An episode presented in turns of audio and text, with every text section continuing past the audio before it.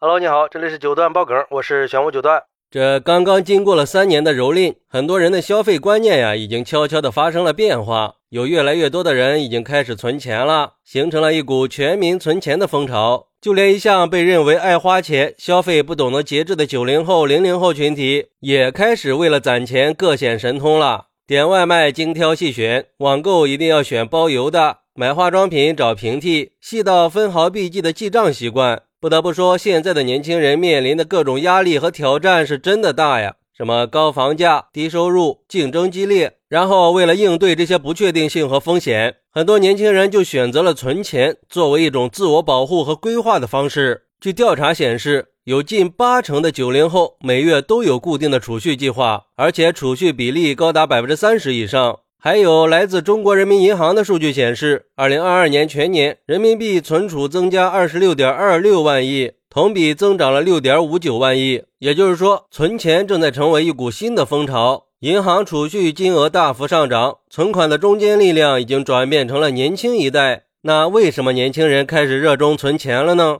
有人认为，有些年轻人就只是盲目的攒钱，缺乏明确具体的目标。他们根本就不知道自己想用这些钱做什么，他们可能会把存钱当成一种习惯或者一种游戏，并不关心自己真正需要什么样的生活。而有些年轻人虽然有了明确具体的目标，比如说买房、旅游、创业啊这些，但是他们又缺乏合理有效的理财方式，没有找到合适的理财渠道来实现自己的目标。他们可能对于投资有一种恐惧和误解。不敢尝试多元化和高效收益的理财产品，还有的年轻人虽然有了合理有效的理财方式，但是又缺乏信心，没有足够的信心和勇气去实施自己的理财计划。他们对未来的不确定性有太多的担心，不敢冒险尝试新鲜事物，只是把钱存起来，作为一种心理安慰和保障而已。这存钱，它本来是一种理性积极的行为，可以增强经济安全感和未来的可预期感。但是如果过度的追求存钱，而忽视了生活质量和个人成长，就可能导致一种不良的心理状态——存钱上瘾。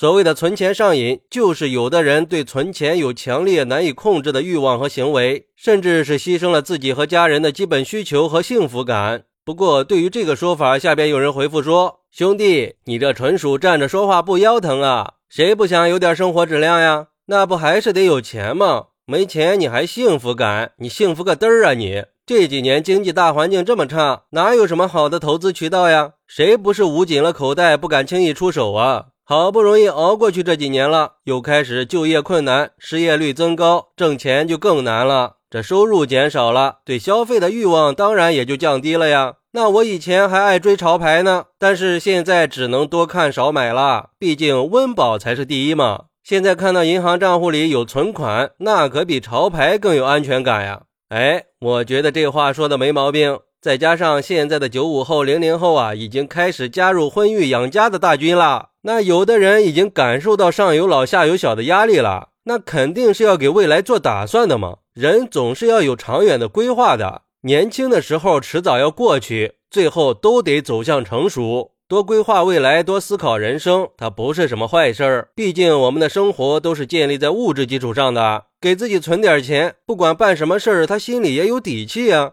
说白了，就是存钱可以抵御风险，存钱可以让我们在机会面前有选择权，存钱可以给我们足够的安全感。所以说，要想鼓励消费，最应该做的就是让我们增加收入。这口袋里如果有钱了，自然就会去消费了呀。好，那你是怎么看待年轻人存钱上瘾的呢？快来评论区分享一下吧！我在评论区等你。喜欢我的朋友可以点个关注，加个订阅，送个月票。拜拜。